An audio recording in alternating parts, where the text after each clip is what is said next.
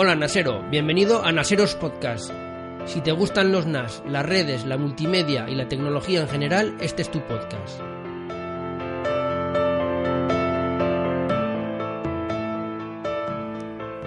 Hola Naseros, ya estamos de vuelta, ya me conocéis, yo soy Mac Hosan y hoy os traigo un podcast que se grabó hace días, el día 22 de octubre, y fue una colaboración con los chicos de Apelianos. El podcast de Apelianos se graba todos los días en directo y tuvieron la amabilidad de invitarnos para hablar de NAS. Yo fui en representación de Naseros, la verdad es que lo pasé muy bien, fue muy ameno, fue muy divertido, me trataron muy bien y estuvimos bastante rato hablando sobre NAS, todo lo que tenga que ver con multimedia, con NAS, con almacenamiento, la verdad es que nos plantearon bastantes cuestiones. Bueno, pues sin más, aquí os dejo el podcast y nos oímos en la próxima.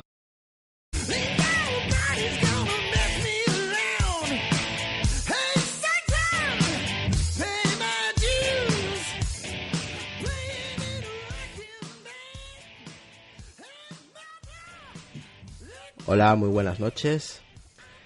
Son las 11.02 de la noche en España, una hora menos en Canarias, jueves 22 de octubre del 2015.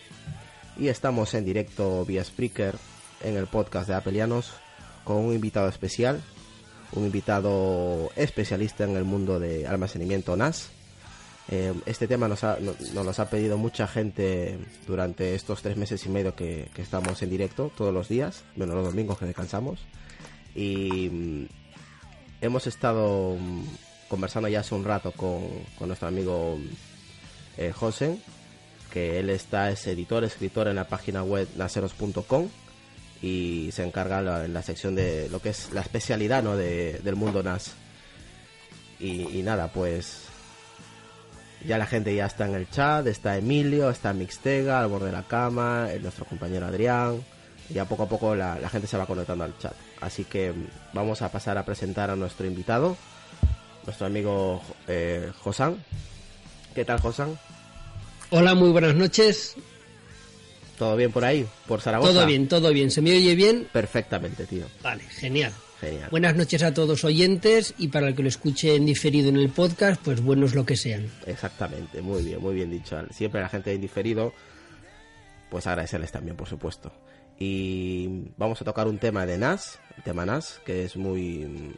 Últimamente está, bueno, ya lleva unos años de, moda, pero que la gente aquí, la gente que nos escucha nos pide, oye, ¿cuándo el tema de NAS? El tema de NAS. Yo no soy un experto, sé lo básico como vosotros y obviamente tenía que traer a alguien que supiera del tema para que nos respondiera las dudas que tengamos, ¿no? Me incluyo. Y también tenemos a nuestro amigo el hombre accesible, nuestro amigo Lucas. ¿Qué tal, Lucas? Desde Barcelona. Que hay muy buenas noches a todos ustedes. ¡Ey! ¿Cómo estás, macho? Sí, sí, un saludito a toda la gente que nos escucha ahora, luego en diferido, y a la gente del chat y a nuestros invitados de hoy. Exactamente. Muy bien, gracias, Lucas. Tenemos también a nuestro amigo Adrián, desde Galicia, el desarrollador de Apple. ¿Qué tal, Adrián? Aquí andamos, saludos a todos y, y muy bueno. A ver este, este episodio, a ver si me compro uno. Sí, va, va, este es el- esta es la primera parte. La otra, la segunda parte, pues lo intentaremos hacer el siguiente mes o cuando nuestro invitado pueda por segunda vez para que nos explique ya más en profundidad. Y también tenemos a nuestro oyente, un oyente fiel, Shaukla, que también es experto en el tema de, de NAS, sabe mucho del tema de NAS. ¿Qué tal, José? Shaukla, en, en el chat. Mm, buenas lo que sean. Vamos a ver si aprendo algo que no sepa con el invitado. Y vamos a ver. Pues perfecto. Pues chicos, empezamos el podcast. Venga, vamos, vamos. Vamos a ello. Adelante. A ver, vamos a empezar pues por el principio, como se suele decir, ¿no? Yo, yo os digo un poco mi experiencia en NAS. Mi experiencia en NAS es nula. Nunca he tenido un NAS. Sé lo que... Empezamos bien. A ver, yo sé de tema porque he leído, porque a ver, porque es algo tecnológico y me encanta leer todo lo que es la, la tecnología, ya sabéis, la gente que me conoce. Eh, sé lo que es un NAS, es, es un centro de almacenamiento multimedia, un disco rígido duro, pero que eh, tiene más, tiene muchísimas más cosas. Eh, servidores, te puedes conectar en cualquier parte, desde tu móvil, desde cualquier sistema operativo. Y, pero tenemos a nuestro amigo Josan, que es especialista en este tema. Eh, escribe en la página web naceros.com. eh, también tiene su canal de YouTube. eh, también creo que tiene podcast. Así que vamos a conocerlo un poquito y poco a poco vamos desglosando este tema, ¿no? A ver, Josan, explícanos, que la gente mm, sepa a qué te dedicas, dónde escribes, si tienes canales de información sobre el tema NAS. Sí, bueno, pues a ver, eh, yo escribo y en, en Naseros es una página web que como su nombre indica, pues trata de NAS. Entonces, eh, Naseros tiene un podcast, que hace poquito que tenemos el podcast, y básicamente lo que tiene es un- una web y luego un canal de YouTube. Entonces, en la web tratamos eh, temas relacionados con NAS y con tecnología, y luego en el canal de YouTube yo me dedico a explicar empezó como un tema de NAS, explicando configuraciones de los NAS, eh, temas más o menos avanzados de NAS, pero poquito a poco también hemos ido metiendo mucho de multimedia, ya que los NAS eh, últimamente se utilizan mucho como multimedia. ¿Cierto? Entonces, como cada vez lo, lo demandaba más la gente, pues hemos ido poniendo, pues eso, eh, cómo se instala un cliente de Plex, un servidor, XBMC, todo que tenga que ver con multimedia. Y luego también está muy relacionado con NAS el tema de las redes. Entonces, aparte de NAS y de multimedia, pues explico cosas de routers, de redes, Sí. un poquito todo que tenga que ver con, con tecnología. Sí, la verdad que yo cuando estuve buscando información sobre NAS, porque te soy sincero, tengo muy poca idea sobre esta, esa, esta tecnología que hemos estado comentando antes del directo, pues que no es nueva, ¿no? Que, que ya lleva tiempo en el mercado y que hay varios tipos, varios modelos, eh, eh, varios tipos de almacenamiento y sobre redes, ¿no? En ese, en es- ya en ese aspecto de redes y todo eso, lo que has, lo que has comentado, eh, es un poco más complejo, creo yo, saber eh, el tipo de, eh, de, NAS, eh, de, de que hay en el mercado. Eh, pero hoy, en este episodio, en el primer episodio, vamos a comentar eh, cómo empezar a utilizar un NAS, ¿no? Perdona, Isra. Sí, ¿Has visto los tutoriales de, de hosting? sí, sí, sí, he estado, he estado chequeando Joder, los, los es- canales de YouTube. Una explicación que, Sí. vamos, ahí puedes entrar sin entender nada y, sa- y sales hecho un, un profesional, porque la manera como lo explica es muy, muy, Muy sencilla, buena. sí, sí, muy sencilla. Muy sencilla, muy despacio, paso a paso, no se te queda nada atrás. No tienes que ver el vídeo dos veces porque yo creo que con un- una vez que lo visualices, Sí, es que básicamente cuando hago estos vídeos, muchas veces me lo planteo si hacerlos un poquito, si hacerlos un poquito más avanzados. Lo que pasa que yo me doy cuenta que muchas veces cuando hablo con gente que no está en el mundo de la tecnología, que les explicas cualquier cosa de tecnología, se te quedan mirando con cara de tonto como diciendo, ¿de qué me estás hablando? Sí, me estás hablando en ¿Qué- chino. Claro, ¿qué es una, o sea, tú le dices hay que abrir un puerto porque la IP y se te quedan mirando como diciendo ¿qué es una IP? ¿Qué es un puerto? Ajá. Cosas que para alguien que le gusta la tecnología es muy Los- básica. Sí, muy básica. Sí. Claro, entonces yo cuando empecé a hacer estos videotutoriales eh, intenté hacerlos pues explicándolo para gente que no tuviera ni idea, o sea, para gente que no supiera nada, nada, nada, que fuera muy sencillo y no dar nada por hecho. Habrá gente que estará más formada, que tendrá más idea tecnológica, que muchas veces dirá, joder, este tío que cansado que es, siempre repitiendo lo mismo. Pero claro, eh, se supone que el que ve estos videotutoriales es porque no sabe. Entonces, esa es la idea que yo tengo. En vez de hacer vídeos de cinco minutos muy por encima, explicando las cosas de una manera muy rápida, son más lentos porque intento pues, desgranar todos los aspectos y no dar nada por supuesto. Para empezar, Puedo dar fe de ello. Para- La verdad que sí. para empezar, ¿qué es un NAS? Para la gente que no sabe, ¿qué es NAS? Sí, pues mira, un NAS es eh, básicamente un disco duro en red. Lo que pasa que los NAS han avanzado mucho en estos últimos años. Hace años los, los NAS básicamente valían para poner un montón de discos y copiar información. Eran eh, unos discos duros muy grandes para entendernos que les ibas metiendo y sacando datos. Pero con el tiempo, estos discos duros o estos NAS, lo que han hecho ha sido, igual que los teléfonos móviles, cada vez tienen más funciones. Igual que los teléfonos móviles en su día solo valían para llamar y recibir llamadas, luego les pusieron SMS, luego una cámara de fotos, y hoy en día los teléfonos móviles son todo menos un teléfono. Entonces, los, los NAS les ha pasado un poco parecido. Han pasado de ser copiar de seguridad o un almacenamiento de datos, que por supuesto eso también lo hacen y es su principal misión, a descargar torrent, gestionar multimedia, hacer de servidor multimedia, le puedes instalar Plex, le puedes instalar un montón de aplicaciones, es una nube privada, es puedes crear tu propio Dropbox Entonces, otra cosa que también ha ayudado mucho a los NAS es la velocidad que últimamente tenemos en las redes. Eh, hace años eh, teníamos unas redes que eran muy lentas, teníamos ADSLs muy lentos, Cierto. que aunque tú te pudieras montar tu propia red en tu casa, tu propio Dropbox, si la velocidad de subida de tu casa era muy lenta, no valía para nada. Pero hoy en día tenemos velocidades bastante altas con la fibra. Entonces, si juntas la potencia de las redes que tenemos hoy en día con la potencia de los NAS, que ahora los NAS son básicamente ordenadores, que pueden hacer infinidad de cosas que poquito a poco me imagino que iremos hablando de lo que pueden hacer, Sí. pues entonces tienen realmente muchas, muchas funciones. Un NAS no es algo que puedas decir hace esta cosa y ya está. Puede hacer muchas cosas. Sí, sí, es un ordenador gestionado remotamente, por decir Ahí algo. está. Y un ordenador que lo principal es que también está las 24 horas del día encendido. Y con un consumo energético muy, muy, muy bajo, insignificante se podría decir, ¿no? Claro, eh, básicamente es lo que se busca en un NAS, que tengan un consumo muy bajo para que estén siempre funcionando. No tienen procesadores ultrapotentes, pero es que tampoco les hace falta. En, en un ordenador de sobremesa tienen procesadores i5, procesadores i7, los NAS no, tienen procesadores ARM y cuando tienen procesadores Intel, tienen procesadores Intel Celeron, Intel Atom, no son procesadores de muy alta gama, pero es que tampoco les hace falta más. Exacto. Mira, aquí en el chat ya nos, han- nos han hecho la primera pregunta. Nuestro amigo Emilio Linares desde Argentina nos dice qué tipo de NAS eh, conviene para un un centro multimedia en nuestra casa. Buf, esa es la pregunta del millón.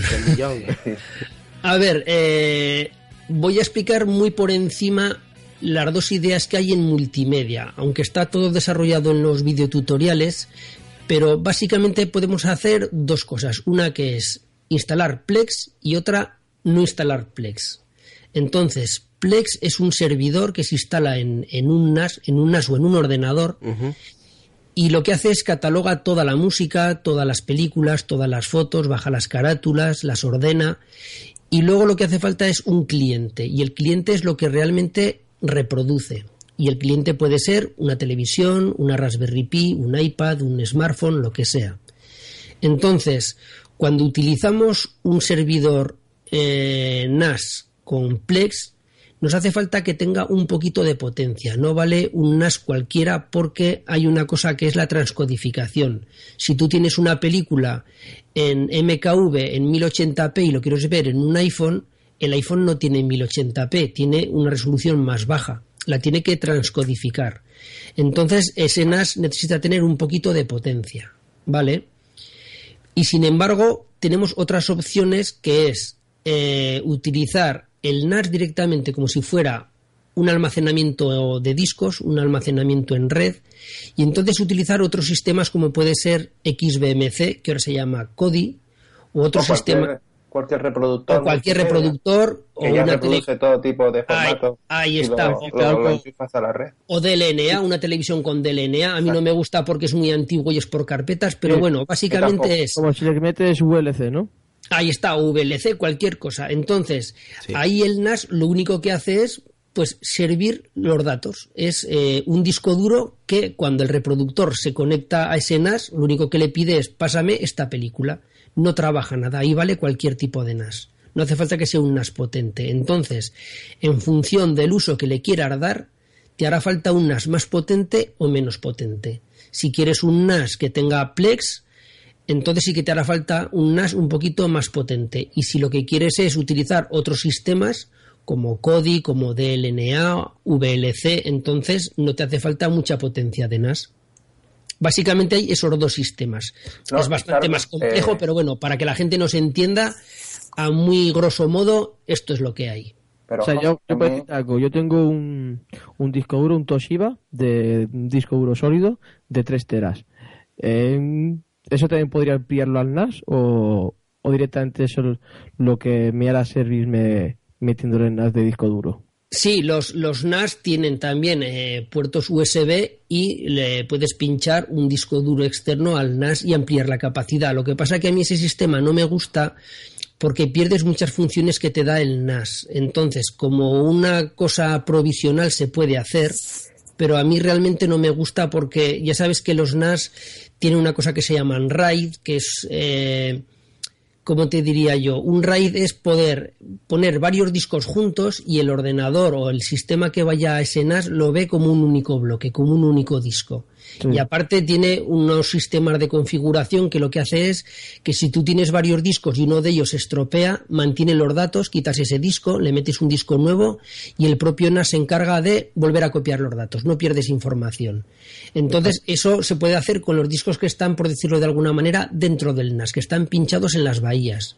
Si tú le pinchas un disco externo, eso no se puede hacer, o no se puede hacer de una manera fácil.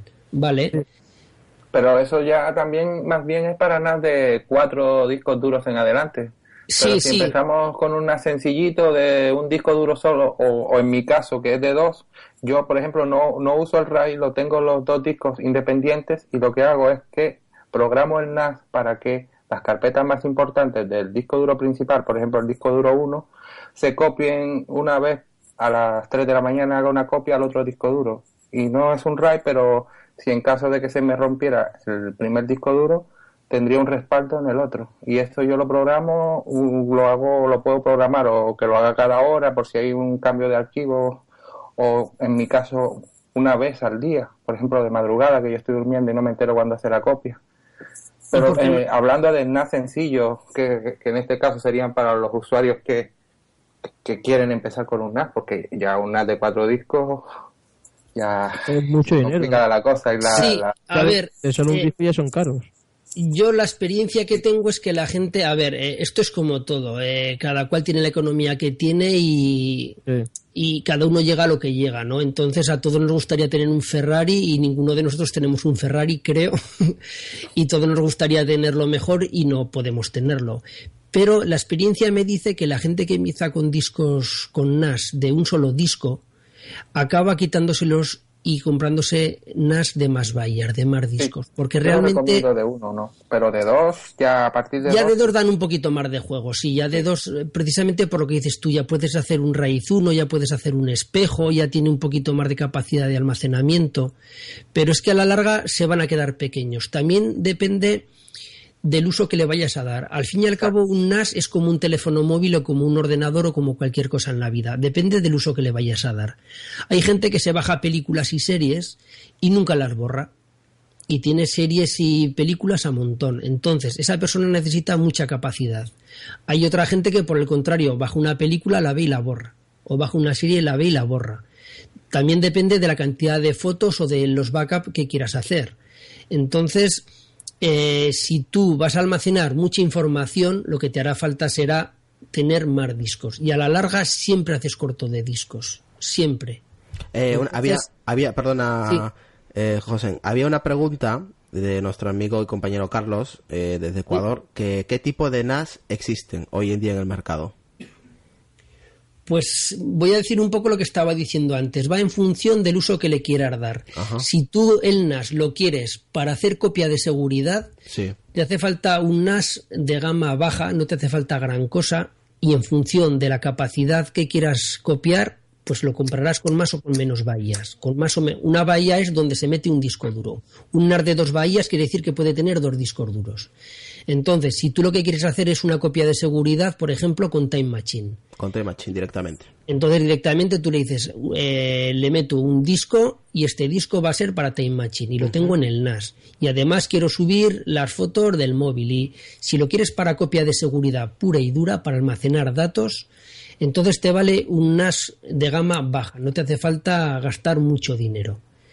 Y sin embargo, si lo que quieres ya es empezar a hacer usos un poco más específicos multimedia, sí que habría que ir a un NAS un poquito más potente, precisamente por lo que he dicho antes.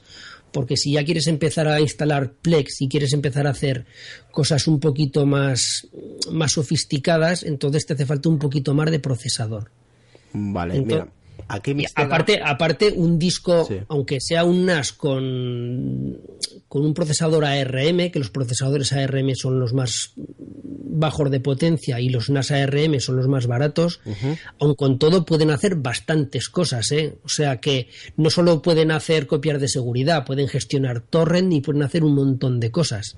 Yo tengo un NAS con procesador ARM, bueno, tengo varios, pero uno de ellos con procesador ARM y funciona muy bien. Y es un modelo muy antiguo. Yo también, yo puedo dar fe de ello. Yo tengo uno, el 212, que es de los más básicos. Sí. Lo tengo 24 horas, 7 días a la semana, el año completo, no lo apago prácticamente nunca. Sí, te, tengo programado un reinicio cada 15 días, el domingo a las 11 de la noche, pero por, no, le hace falta reiniciarlo, pero lo hago por si acaso. Pero básicamente siempre está encendido y tira bien. He tenido torres, hasta 80 torres compartiendo y va perfecto. Y, y aparte carpetas multimedia, compartiéndolas con, con la red de casa para ver las pelis y eso, y bien, no me quejo. Nuestro, nuestro diseñador web, Mixtega, nos dice, los, drop, los Drobo, ¿qué opina? Un Drobo es un NAS, pero que solo vale para almacenar datos. Un Drobo es como si dijéramos varios discos en RAID y que no tienen las funciones de un NAS de poder instalarle aplicaciones de a mí no me gustan. Drobo es lo que había antes, es es como si dijéramos un NAS muy sencillo, pero hoy en día a mí no me gustan, se han quedado desfasados. Yo antes que comprarme un Drobo me compraría un NAS como tal. ¿No estaba pensado el Drobo más que nada para vídeo, me parece? No, el, el, Drobo está pensado pues para almacenar datos, o sea, para meterle discos y directamente eh, gestionar datos, meter y sacar datos. Básicamente es eso. A mí no me gustan, ¿eh? No me gustan. Pero vamos, es como todo, todo tiene sus usos y... ¿sabes te, digo? Porque yo lo he visto, mm, bueno, tenía un amigo que tenía una editora y tenía un Drobo conectado por, por una salida, porque el Drobo es bastante antiguo también. Sí, sí, es que Drobo realmente es que es una marca. Claro. Y este tenía un Drobo conectado por, no por Ethernet, por, por Fireware, o sea, que era un, bueno, una salida que se usaba antes, ahora se usa mucho el, el Thunder el Thunderbolt, ¿no? Que está un poco de moda, pero, pero antes usaba el Fireware y lo tenía conectado por Fireware eh, con un RAID especial y no sé qué, y era por un tema de velocidad. O sea, prácticamente lo usaban para editar ahí adentro. Sí, pero, pero el Drobo básicamente lo que era es un disco duro externo. Sí, sí, es un, disco, duro externo, solo que en vez de ser un disco duro de un tera, pues podía tener un Drobo tranquilamente de 8 discos, cada disco de 3 teras. Sí, y aparte es un disco duro de, de 24 teras pero no deja de ser un disco duro. Sí, sí, pero aparte tenía un RAID especial que podías sacar el disco en caliente, creo que era. Sí, sí, sí, bueno, eh, eso sí, luego aparte es como los NAS, eh, puedes ponerle varias configuraciones RAID y puedes sacar discos en caliente, y pero así como un, NAS tú puedes descargar torrent, bueno, eh, luego si queréis podremos ir mirando más cosas que pueden hacer los NAS. ¿Me puede, puedo decir las funciones básicas, por ejemplo, que tiene el QNAP que tengo yo, por ejemplo, mira, puedes crear un servidor FTP, puedes eh, crear redes para compartir con Windows, con Mac o con Linux.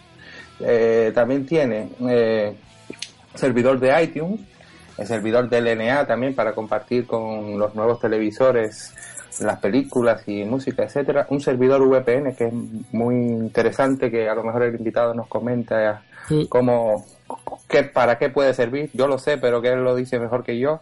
Tiene un antivirus también que puedes instalar en el NAS y que te haga un escaneo cada vez que tú lo programes para que te revise tus discos del NAS por si hay una amenaza sospechosa. Y un sin un sinnúmero de cosas más. Puedes crear usuarios, darle permisos a, a, X personas, darle permiso de lectura, a X carpeta, a otro le das permiso de lectura y escritura, crear una carpeta solo para ese usuario. Eh, es que es, es una cantidad de cosas que puedes hacer con el NAS que no te imaginas. Dice Mistega, Solo pensamos en el multimedia, pero ¿qué va? Aquí hay... No, no, eh, lo que dices tú, tiene muchísimas aplicaciones, o sea, muchísimos usos aparte del tema multimedia. Eh, se pueden hacer infinidad de cosas, pero infinidad de cosas. Luego todos los NAS tienen una tienda de aplicaciones que son gratuitas, igual que en un smartphone tú vas a tu repositorio de aplicaciones y puedes descargar aplicaciones, en los NAS es lo mismo, también hay infinidad de aplicaciones que hacen infinidad de cosas y además son gratuitas todas. Pero la verdad es que aparte del uso multimedia, pueden hacer muchas, muchas, muchas cosas. Gestión de usuarios, gestión por carpetas, replicaciones remotas, eh, VPNs. El VPN es algo muy, muy, muy interesante, muy, muy interesante. Con las redes tan rápidas que tenemos ahora, yo lo uso mucho y la verdad es que va muy bien. La verdad es que va muy bien. Sí, y como comentabas que, que había hay varios sistemas operativos en el mismo NAS, ¿no? ¿Cómo? ¿No? ¿Cómo varios sistemas operativos? No te entiendo. Porque él, ha dicho una marca. No, sí, pero eh, Lucas, eh, otra cosa que te puedo decir, eh, es que, por ejemplo, eh, el NAS tiene su propio sistema operativo, pero luego hay NAS muy potentes que tienes la posibilidad de instalar una máquina virtual y puedes correr Windows eh, y, diversos sistemas operativos para hacer pruebas y eso. Sí, cada marca, cada marca tiene su propio sistema operativo. El sistema operativo de QNAP, básicamente las dos marcas más famosas son QNAP y Synology. Eso, es lo que quería decir yo. Sí, hay, hay muchas más marcas. Está Western Digital, está Cecus, hay muchas más, pero en, en España básicamente la gente tiene o QNAP o Synology. son como si dijéramos el, el, Android y el Apple, ¿vale? O el Windows y el Mac. O el Windows y el Mac. Entonces está la eterna disputa Android-Windows, eh, o sea, Android-Apple pero sin embargo en los NAS no hay tanta diferencia. Tenemos a Synology, tenemos a QNAP, pero los dos sistemas operativos son muy, muy parecidos. Visualmente el entorno gráfico es muy parecido. Y incluso las tripas por dentro, como están hechos, también son muy parecidos porque los dos por dentro corren un Linux. Entonces es un Linux que lo que hacen es eh, ponerle un interface de tal manera que sea agradable y fácil de utilizar para el usuario. Así como hay mucha diferencia entre un Mac y un Windows o un Linux y eh, en tema de escritorio estos tres sistemas operativos son muy diferentes. Y luego... Claro, eh, son muy, muy diferentes. Tú ves un Windows y ves un Linux y no tiene nada que ver. O un, Mac. un Mac. Y, luego en el tema de Apple, lo mismo, si tú un iOS frente a un Android son muy distintos. Sin embargo, en, en, los NAS estos sistemas operativos son muy parecidos.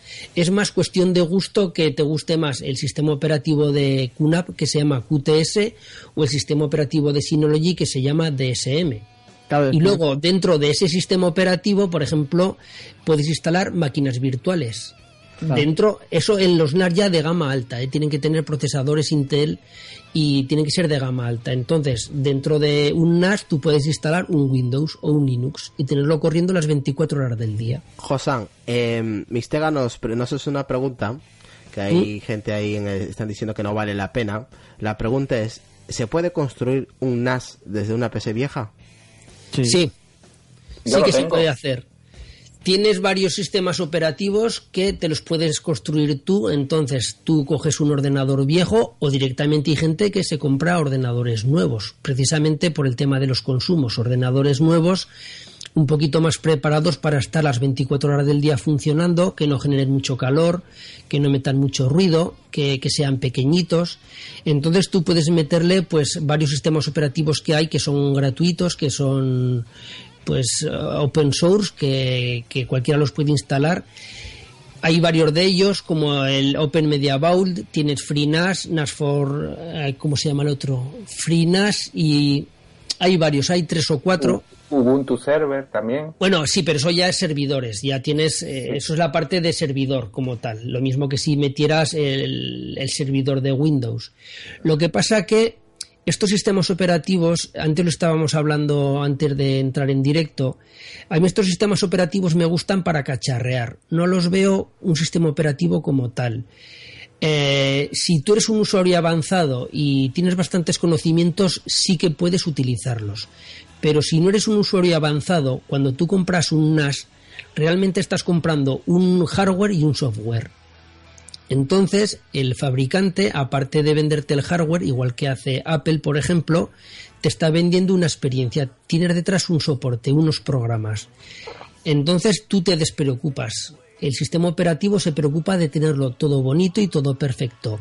Si tú te montas tu propio sistema operativo en un hardware, te montas tu propio NAS, tienes que tener ya un poquito más de conocimiento. Sí, eso es verdad tienes que saber mantenerlo, saber actualizarlo, saber eh, securizar lo que es muy importante.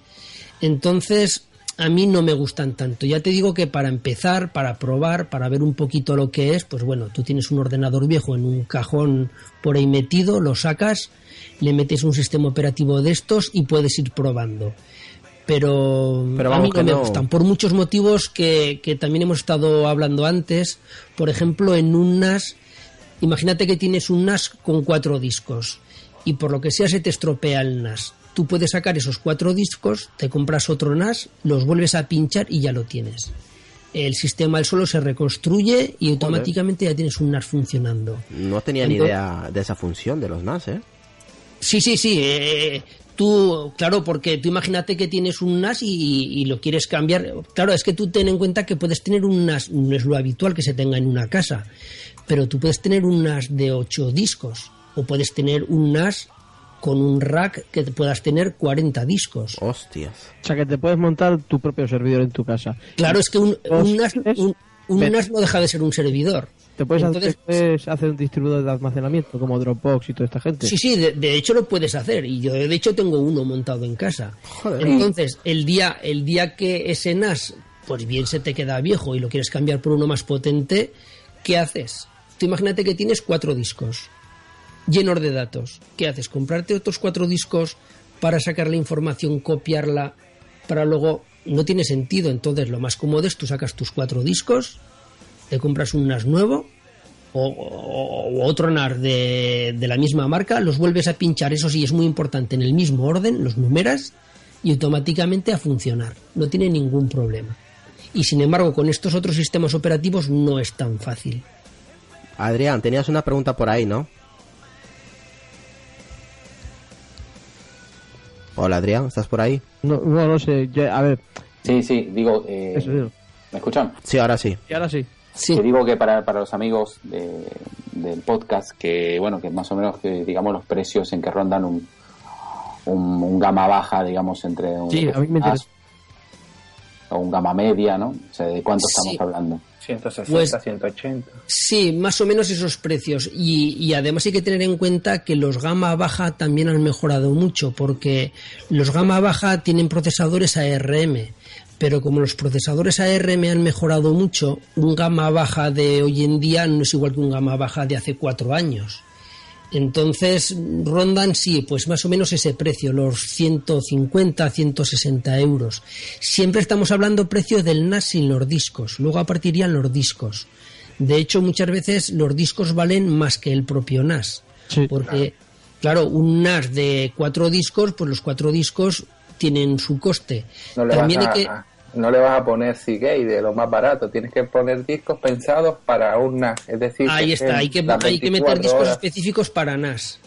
Y lo que pasa que eh, tú puedes meterle un disco o dos discos y más adelante ir ampliando conforme lo vayas llenando. O sea, el hecho de comprarte un NAS de, de cuatro discos o de cuatro bahías o de dos no quiere decir que le tengas que meter todos los discos. Tú puedes tranquilamente comprarte un NAS de cuatro bahías y de momento pincharle solo un disco. Y cuando lo vas llenando, pues luego le pinchas un segundo, un tercero y luego un cuarto. O sea que si yo recomiendo siempre hacer un poquito de esfuerzo, comprar un NAS un poquito decente y aunque sea con un disco no muy grande y luego conforme te recuperes económicamente entonces sí ya le vas metiendo más discos. Porque si el NAS es potente siempre será potente. Pero si ya de salida te compras un NAS que se te queda pequeño enseguida pues es morir al palo. Es que tienes que volver a comprarte otro NAS y es gastar en dos veces ¿Los discos tienen que ser siempre del mismo tamaño o puedes ir intercambiando uno de un tera, otro de dos? A ver, eh, aunque es un poquito técnico, hay una cosa que se llama RAID. El RAID básicamente es tener varios discos como si fuera uno solo. Tú tienes, por ejemplo, un NAR de cuatro discos, lo tienes en una cosa que se llama RAID 5. No voy a explicar lo que es porque es un poquito farragoso. Entonces sería un, eh, para el NAS o para ti cuando te conectas desde un ordenador sería un único disco, sería un único volumen. ¿Vale? Entonces, eh, cuando tú montas el... eh, Cuando tú te conectas desde el ordenador ves un único disco y... A te lo explico. Sí, no, la pregunta es, Sí. supongo co- compras ahora, como dices tú, compramos un NAS de cuatro bahías y le compras un disco de dos teras. Eh, pasan seis meses y dice, bueno, voy a comprar otro disco y justo tengo una oferta de, de un disco de tres. Y entonces tienes uno de dos y otro de tres. Claro, todo depende del. Sí, pero sí, a, lo que iba, mira, eh, cuando tú haces un RAID sí que tienen que ser todos los discos del mismo tamaño. Porque mm, por unas cosas un poco técnicas, se iguala siempre al disco de menor tamaño. Tú imagínate que tienes un disco de un tera, otro de dos teras y luego dos de cuatro teras. Lo que haría el sistema sería igualarlos todos al más bajo. Sería como si tuvieras cuatro discos solo de un tera, del más pequeño. Entonces, ahí sí que conviene poner siempre los discos del mismo tamaño. No porque no se pueda, sino porque pierdes el tamaño de los discos más grandes. ¿Sabes? Eso si lo haces en forma de RAID. Si los pones como discos individuales, no. Ahí sí que puedes ponerlos como quieras. Puedes configurar el NAS de tal manera que tú tengas un disco de 2 teras y otro de 3 teras. Entonces, cuando te conectas desde el ordenador o desde el dispositivo móvil o desde donde quieras, lo verás como dos discos independientes, uno de 2 teras y otro de 3 teras. José, perdona, yo quería decir también lo que pienso, ¿no? Eh, por ejemplo, yo recomendaría NAS de cuatro discos en adelante, por ejemplo, a personas que se dedican a un trabajo, que tienen una información muy importante, por eso de tener cuatro copias en un RAID y eso, fotografía, lo que sea, pero para uno doméstico, como es mi caso, yo pienso que con uno de estos de dos discos para tener un, almacenamiento de películas y series, por ejemplo, meterle dos discos de tres teras, que serían seis teras, si, si no haces RAID, y compartir para ver películas y series, yo creo que nos va nos va más que sobrado, no sé, para descargar y tener ahí archivado. Yo pienso que cuatro discos y en adelante ya son más para, para gente profesional, para, digo yo, ¿no? Sí, o un usuario muy avanzado también. No, depende, tú lo has dicho, depende... Mira, también lo que yo veo, yo antes pensaba de otra manera, pero ya lo veo, mira, yo pienso, tener cuatro discos, 24 horas funcionando, para tener almacenamiento de películas, si solo vas a ver una al día o una a la semana y todas tus películas dentro de esos cuatro discos, gastando horas de trabajo y que llegan un momento que, por fatiga terminan rompiéndose a los X años, yo prefiero tener dos discos solo y tener los discos almacenados pero en su cajita guardados en un sitio seguro que no están ni conectados ni nada. Si yo un día quiero ver algo que no tengo en el NAS, cojo el disco, lo conecto al NAS y me paso la serie que quiera ver y luego vuelvo igual todo el disco ahí. Ese disco me va a durar el triple del tiempo. Es que tenerlos ahí dando vueltas, cuatro discos, girando, para ver una película a la semana. Y tener todas mis películas ahí guardadas, para eso las guardo y en un disco y la meto dentro de un cajón. No sé, es mi opinión. Sí, mira, lo más importante en, en, una copia de seguridad, sea en una o sea donde sea, yo siempre digo lo mismo. Lo más importante son las fotos y los vídeos familiares tú tienes un montón de películas, tienes la mala suerte que por lo que sea se te estropea el disco, pues bueno, has perdido películas y las puedes volver a bajar. Es así de claro. Ahora, tú pierdes las fotos de tu, del bautizo de tu niño o de la comunión o de cuando tu niño tenía tres años, cuando celebraste el cumpleaños y si has perdido la foto o el vídeo, la has perdido para siempre. Sí, eh, a mí me ha pasado. Me, yo el disco duro de, del HP y de momento tengo el ordenador ahí y el disco duro en cuanto pueda lo llevaré a un laboratorio a que me saque la información importante. Claro, eso es carísimo. Entonces, lo a partir de 500 euros para arriba. Por ejemplo, yo, en mi caso, las fotos, yo tengo dos discos duros Western Digital externos, de estos de, de dos y medio pequeños, por USB. Eh, y, las fotos duplicadas. Si un disco se me rompe, hay otro, pero no los tengo en un NAS que están continuamente el NAS encendido. Sí, en, los tengo guardados. Claro, en el caso que en el caso que dices en el caso que dices tú es verdad, puedes tener tranquilamente un NAS de dos discos, por ejemplo, un disco con las películas y otro disco con, con los datos personales, fotografías, archivos, documentos, vídeos, vídeos personales, y luego si hay algo que te importa mucho, como puede ser eso, las fotos y los vídeos personales, también tienes la opción de una segunda copia, pues una vez a la semana o cuando quieras, con un, sacarlos con otra copia, por ejemplo, con un dock. Pinchas un disco externo al, al NAS y puedes copiarlo. Puedes programar esas copias también con los NAS se pueden programar, entonces tendrías la copia del NAS y una segunda copia. Así no tienes que tener un RAID me da igual que sea un RAID 5 o un RAID 1. O a lo mejor contener las copias en el ordenador y en el NAS ya te vale, porque tiene que ser muy mala suerte que se te rompan a la vez el NAS y el ordenador. Entonces sería una manera de respaldar. Hay muchas maneras de respaldar, ¿eh? Hablando de respaldar y de seguridad, tenemos unas cuantas preguntas en el chat. Vamos a dejar a ver a, a la gente que nos está escuchando en directo, a Jerry, a Carlos, a Luciano, a Emilio, a Gabriel, a Mistega, a Damián, a Víctor, a Saúl que también está por aquí, y a Adrián también que está por aquí, a Movimiento Kit Podcast. A ver, vamos en orden. Eh, Mistega nos, nos preguntaba si se pueden instalar discos SSD. Sí y no. Sí, pero no vale la pena por el coste que tienen. La Se pueden, capacidad.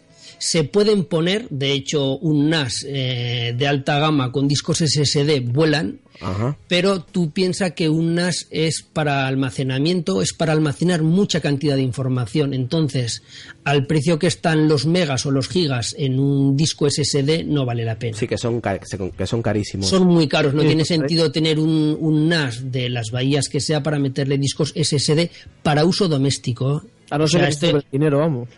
Eh, sí que se montan discos SSD. Yo, de hecho, tengo un vídeo eh, con una cosa que se llama aceleración caché, que tú lo que haces es montas el primer disco de todos con un SSD y luego el resto de los discos discos mecánicos. Entonces, el. SSD lo que hace es acelerar el resto de los discos. Vale. Es un Fusion Drive, como un Fusion Drive. Sí, como un Fusion Drive, pero eso tiene sentido si tú tienes varios discos mecánicos y tienes un SSD.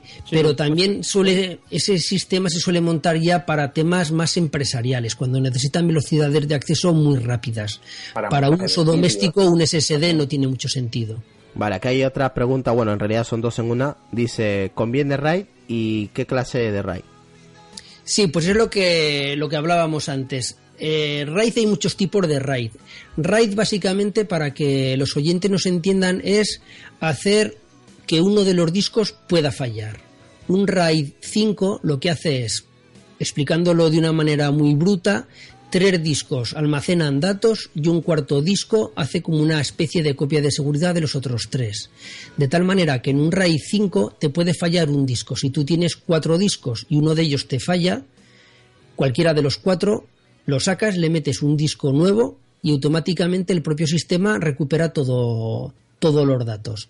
Entonces, las ventajas que tienen los RAID, que son muy seguros porque te permiten tolerancia de fallo de discos. ¿Qué inconveniente tiene? Que pierdes cantidad de datos. Entonces, tú tienes cuatro discos, pero realmente solo tienes capacidad de almacenamiento de tres. En un RAID en espejo sería un disco, eh, un NAS con dos discos, que lo que hace es toda información del disco 1 lo copia en el disco 2. Entonces, tiene mucha seguridad porque si te falla uno de los dos discos, lo único que tienes que hacer es sacar el disco y volver a pinchar otro. El inconveniente, que tienes dos discos, pero realmente la capacidad es solo de uno. Si tú tienes un RAID en espejo de dos discos de 3 teras, aunque en el NAS tengas 6 teras en total, realmente solo tienes 3 de capacidad. Entonces, hay que jugar siempre entre la seguridad y el almacenaje. Mira, aquí por ejemplo, Movimiento Keep, eh, nuestro amigo Gabriel desde Argentina nos dice, eh, si nos puedes explicar eh, si- sobre la configuración de datos redundante para una mayor seguridad. Sí, pues es lo que estaba explicando. La, la- la configuración redundante es básicamente esto, el RAID. El RAID, ¿no? Es el RAID. Entonces, hay muchos tipos de RAID, no los voy a explicar ahora, pero el RAID es eso, eh, los datos que se copien varias veces para que si te falla algún disco lo puedas cambiar y no pierdas datos. para que se puedan, para que se puedan recuperar, vamos, que están a salvo. Ahora, sí, sí, para eh, tener. para tener Claro, lo- luego, tienes, luego tienes otros tipos de RAID que en vez de que te falle un disco, te dejan tolerancia de dos discos, es decir, te pueden fallar dos discos a la vez. Entonces, cuanto mayor seguridad tengas un RAID que proteja más, pues estarás más seguro, sin embargo, perderás datos. Y vuelvo a lo mismo. Para un usuario doméstico, a lo mejor no te interesa tener un RAID y perder tanta capacidad. A lo mejor te interesa tener un sistema normal y los datos importantes para ti, que sean pues las fotos, los vídeos, eso sacarlos a un disco externo y así no pierdes tanta capacidad. Sin embargo, para una empresa es al revés. Una empresa tiene más medios, más dinero y lo que no puede perderse es el lujo, o sea, no puede tener el lujo de perder datos. Entonces, ahí sí que hay unos RAID tremendos, de tal manera que es todo muy redundante. Tienen una cantidad tremenda de discos que aunque les fallen varios discos les da igual porque nunca pierden ningún dato. Entonces es eso, jugar seguridad frente a frente a perder capacidad. Una pregunta, Josan. Eh, en, un, en un NAS de cuatro bahías se podrían hacer dos raids de Sí. dos, dos raid uno. Sí, puedes puedes hacer como dos parejas. Un raid 1 es lo que se llama raid en espejo. Sí, es sí, lo que acabo de decir. Sí, sí, se podría hacer. El disco 1 se copia en el disco 2. Entonces, Bien. en un NAR de cuatro bahías, tú puedes decir que el disco 1 y el disco 2 estén en espejo, es decir, que el disco 1 y el 2 se copien, y luego el 3 y el 4 también. Entonces, todo que tengas en el disco 1 se copiará en el disco 2 y todo que tengas en el disco 3 se copiará en el 4. Tendrás cuatro discos, pero solo tendrás capacidad de almacenar de dos. Perderás dos discos. Perderás relativamente, perderás la capacidad, pero sin embargo ganarás mucho en seguridad. Aquí, por ejemplo, Carlos tiene una pregunta. Dice, pero todo eso no te cabe en un disco duro de una PC. ¿Realmente se necesita un NAS para guardar vídeos y fotos? Mm, Guardarlos más sí, para reproducirlos. sí y no. A ver, eh, por ejemplo, eh, yo tengo un, un iMac, entonces yo tengo Time Machine. Time Machine no se puede tener nunca, bueno, no se puede, no se debe tener nunca Time Machine para los que no lo sepan es la copia de seguridad propia de Apple. Entonces, no se debe tener nunca Time Machine dentro del mismo computador, dentro del mismo ordenador. Entonces, yo tengo un disco de Time Machine para que me haga copia de seguridad de mi ordenador, de mi iMac. ¿Vale? Y luego, Vale. todo depende de la cantidad, siempre vamos a lo mismo, depende de la cantidad de datos que tengas. Tú en un ordenador no puedes tener, bueno, se puede tener un ordenador con varios discos duros dentro, pero realmente no es lo normal. Entonces, si tú quieres tener muchas series, muchas películas, muchos datos, no, no caben en un, en un ordenador. Y luego lo más importante de todo, los NAS no solo valen para almacenar, los NAS están las 24 horas del día conectados y están siempre conectados a la red. De tal manera que yo estoy en la calle o estoy en casa de un amigo, saco mi smartphone y me conecto a mi NAS y puedo ver una película, puedo ver una serie o puedo consultar una hoja de Excel que tengo en el NAS. O En puedo cualquier- ver una foto. en cualquier es parte. decir, es, es mi propio Dropbox. Sí, Tengo un parte. Dropbox. Eh, claro, aquí, por ejemplo, Carlos, ¿no? Lo- La pregunta que ha hecho, pues aparte de guardar toda tu información, vídeos, archivos, todo, lo, lo puedes eh, ver, Incluso. ver, Eh. oír en cualquier parte, en cualquier sistema operativo. No, ¿no? Sí, y sí, sí, aparte, sí, sí, sí. eh, perdona, y también hay aplicaciones para el iPhone y para Android que al- automáticamente las fotos y los vídeos que vayas grabando se vayan subiendo automáticamente al NAS, Sí, estés donde estés. conocía, Como si estás en Italia y sacas una foto, va directamente y ya la tienes almacenada en el NAS. Ah, Sí, sí, sí. Había- sí. aquí Es que los NAS hacen muchas más cosas. Luego, por y te ejemplo, olvidas de Dropbox. Claro, luego, por ejemplo, gestionan muy bien los torrent. Entonces, tú en vez de dejar un ordenador conectado las 24 horas del día descargando torrent con el consumo energético que tiene y con el y con el desgaste de ordenador, por decirlo de alguna manera, pues tú dejas el NAS. Tú dejas el NAS funcionando y ya lo tienes. Yo, por ejemplo, eh, me inicié en el mundo de los NAS porque yo manejaba tres ordenadores y cada ordenador lo tenía con tres, con tres sistemas operativos distintos. Madre yo mía. tenía eh, Linux, Windows y Mac en cada ordenador. Qué ¿vale? locura, ¿no? Entonces, eh, tan pronto utilizaba un sistema operativo en un ordenador como en otro. Tenía nueve sistemas operativos. Dios. Entonces era inviable tener datos. Qué locura. Era una locura. Entonces, ¿qué es lo que hacía? Me compré un NAS y tenía todos los datos en el NAS. Entonces, yo, cuando trabajaba, lo que hacía era dejar siempre todos los datos en el NAS. Necesitaba un documento de texto, lo tenía en el NAS, lo cogía, trabajaba con él y lo volvía a dejar en el NAS. Que luego lo volvía a coger en otro ordenador con otro sistema operativo, me daba igual. Entonces, como digo, los NAS tienen muchos usos. O sea, no solo es almacenar datos, tienen muchísimos usos. ¿Sabes? Una- y, y- y si tú tienes un, por ejemplo, si tú tienes datos en un NAS, puedes acceder desde un ordenador, desde un smartphone, Ah. desde un tablet, desde tu casa, desde casa de un amigo. Puedes dar permisos a familiares, a amigos para que accedan. Eso también es muy importante. Cierto. Tú, por ejemplo, puedes tener una cosa que se llama gestión de usuarios. Entonces, tú puedes decir, en este NAS tengo varios discos y varias carpetas. Entonces tengo las carpetas con las fotos familiares, la carpeta con, con vídeos familiares, otra carpeta con películas, otra con series, otra con, con documentos de trabajo. Tú puedes crear usuarios de tal manera que a tus familiares le dices, mira, yo te doy acceso a la carpeta de las fotos de, de la familia. Entonces, le das acceso de tal manera que esos familiares, en vez de tener que estar enviándole tú mediante email o, o cualquier A- otro sistema a- las fotos de tus hijos, lo que haces es las dejas almacenadas en el NAS y de esa manera dándole permiso siempre que quieran los familiares tuyos o, la- o tus amigos o quien quieras Sí. accederán a tu NAS y verán las fotos o verán los vídeos Oh. o, o- o si es una cosa de trabajo, lo mismo. Tú puedes tener en el NAS documentos de trabajo y a, a tus compañeros de trabajo, o si es una empresa, pues decir, tenéis acceso a estos datos. Entonces, ya digo que es que los NAS pueden hacer muchas, son muchas cosas. eh, to- to- eh, todas son ventajas, ¿eh? Sí, sí. Sí, pero- Sí, eh, los NAS tienen un problema y es que como los pruebes, estás, estás est- estás La jodido. Mira, aquí hay una pregunta. para el tema de, acce- dice- de accesibilidad. Ah, Eh, ¿Tú a un NAS le podías instalar un programa eh, tipo lector de pantalla? Pues si te digo la verdad, no lo sé. No he probado nunca. Tendría que probar a ver. Hay bastantes aplicaciones y no sé si se podría hacer. Yo creo que más que el NAS, realmente el NAS, eh, para acceder a un NAS se hace a través de una web.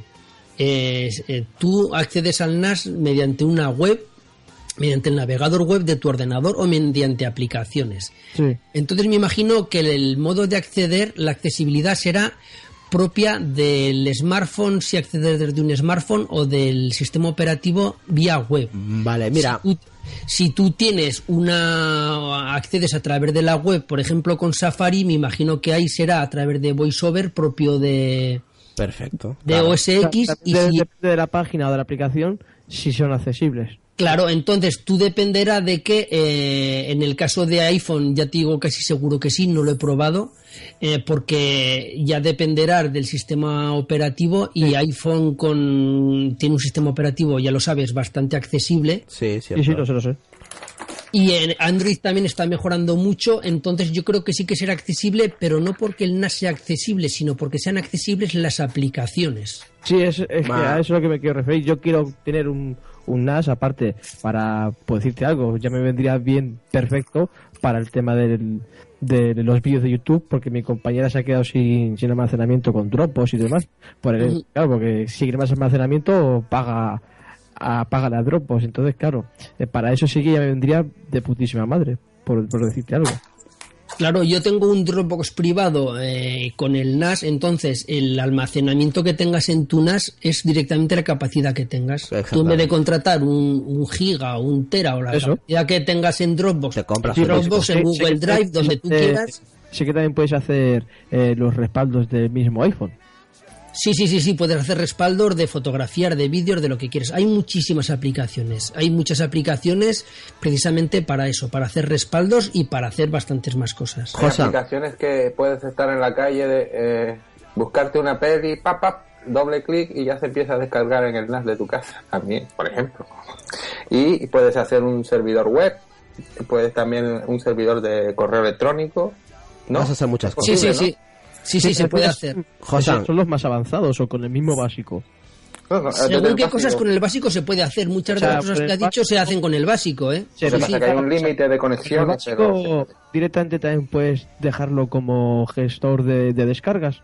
Sí, sí, yo, yo tengo un NAS con procesador ARM ya muy viejo, eh, muy, muy antiguo, y sí, sí, y lo dejo descargando torrent y, y va de maravilla. O sea que, J- Y- o sea, se- Si perdona, mezclas el NAS con Show RSS, puedes hasta automatizar las descargas. Es decir, por ejemplo, The Walking Dead lo pones los domingos de madrugada, que en Estados Unidos es por la noche, y puedes programar que inmediatamente se suba el torrent, tú estás durmiendo y, y con esa aplicación de que tiene el NAS, el Download Station, y tú lo configuras, pues automáticamente desde que detecte que ese torrent se ha subido, pues automáticamente sin hacer nada te lo descargas y por la mañana te... O sea, y eso, pero te lo busca de una, tú no me tienes que meter Se la puede- página web y todo lo demás, o directamente ya te lo busca. No, no, tienes que primero entrar a una página que se llama Show RSS, que Vale. hace un feed.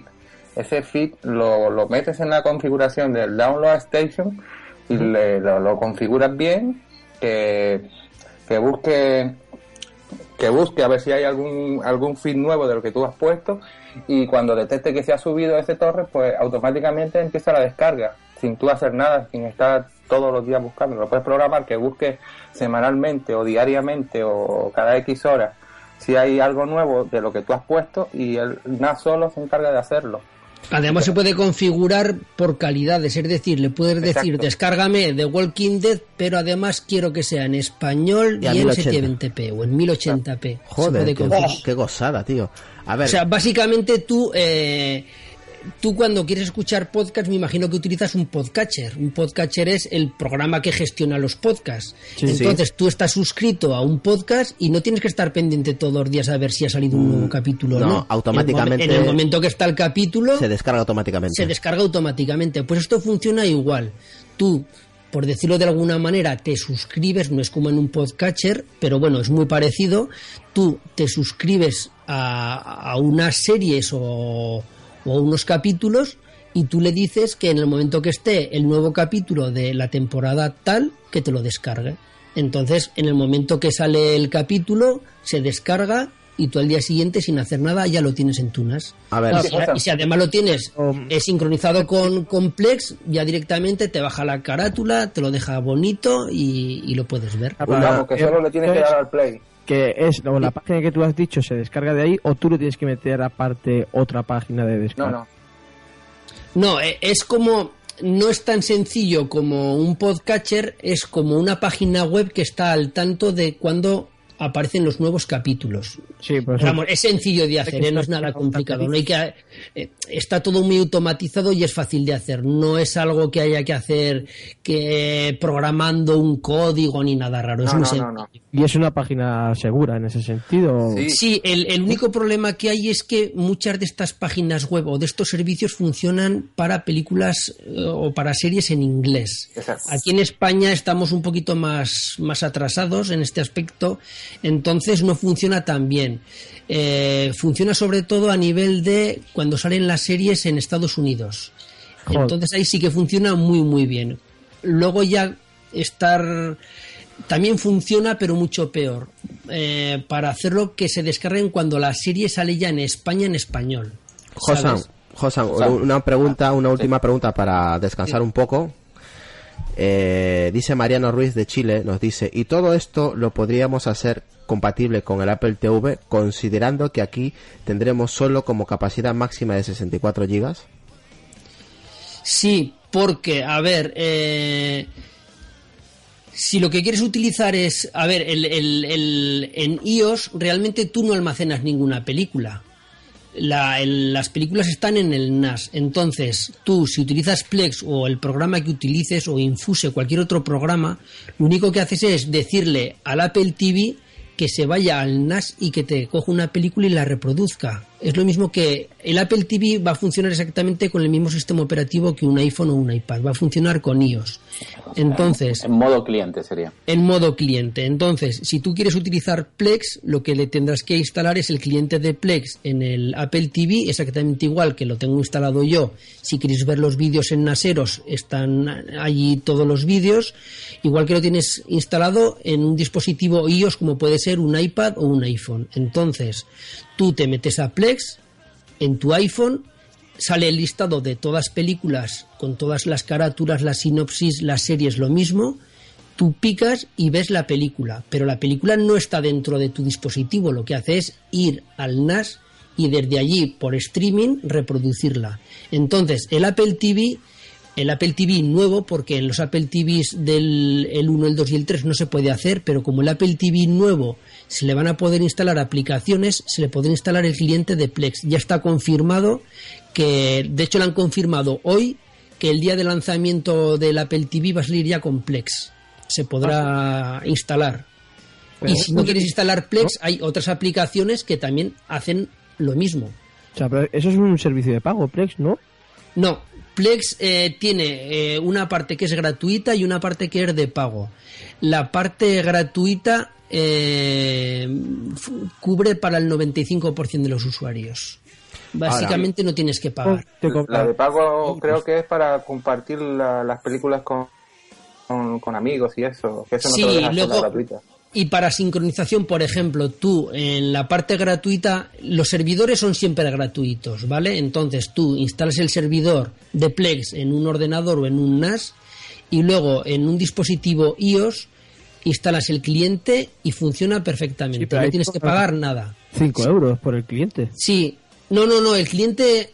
Bueno, ahora el cliente ¿Eh? de pago, yo sí, sí, yo el sepa, cliente se paga así, es verdad. en- el en Android, cliente de pago, ¿no? pagas por la aplicación 3 o 4 euros, no me acuerdo cuánto por ahí. es.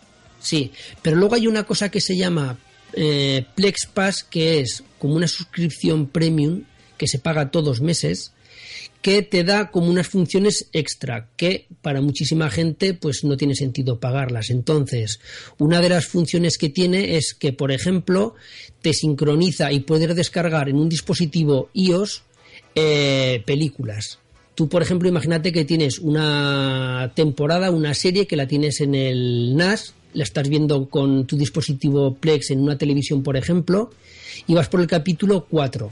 Entonces vas a salir de viaje y tú, si tienes la suscripción premium, le puedes decir al iPad que te sincronice y te descargue dentro del iPad los capítulos que te faltan. Entonces, el propio sistema operativo sabe, el propio Plex sabe que vas por la temporada cuarta, el capítulo 3, y te descargaría el capítulo 4, 5 y 6, ya dentro del iPad para verlo offline pero son usos muy específicos.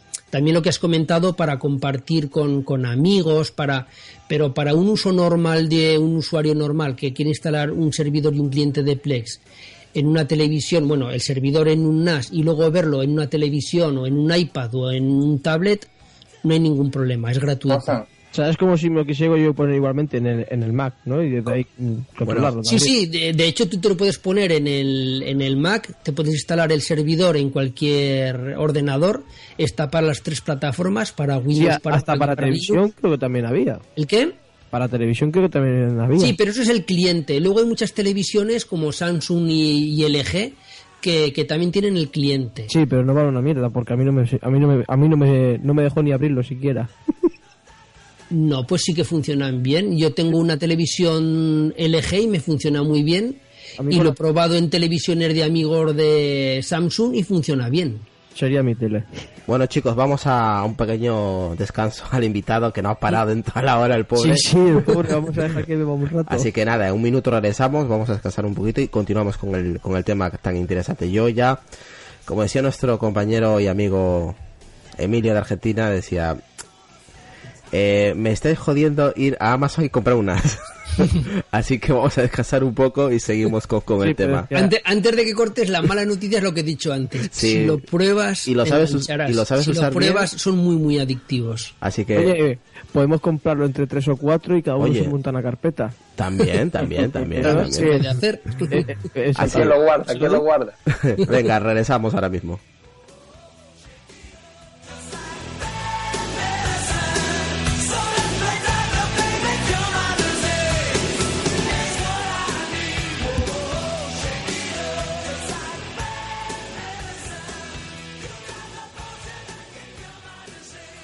Bueno, ya hemos regresado y nuestro compañero Adrián tenía una pregunta para nuestro invitado.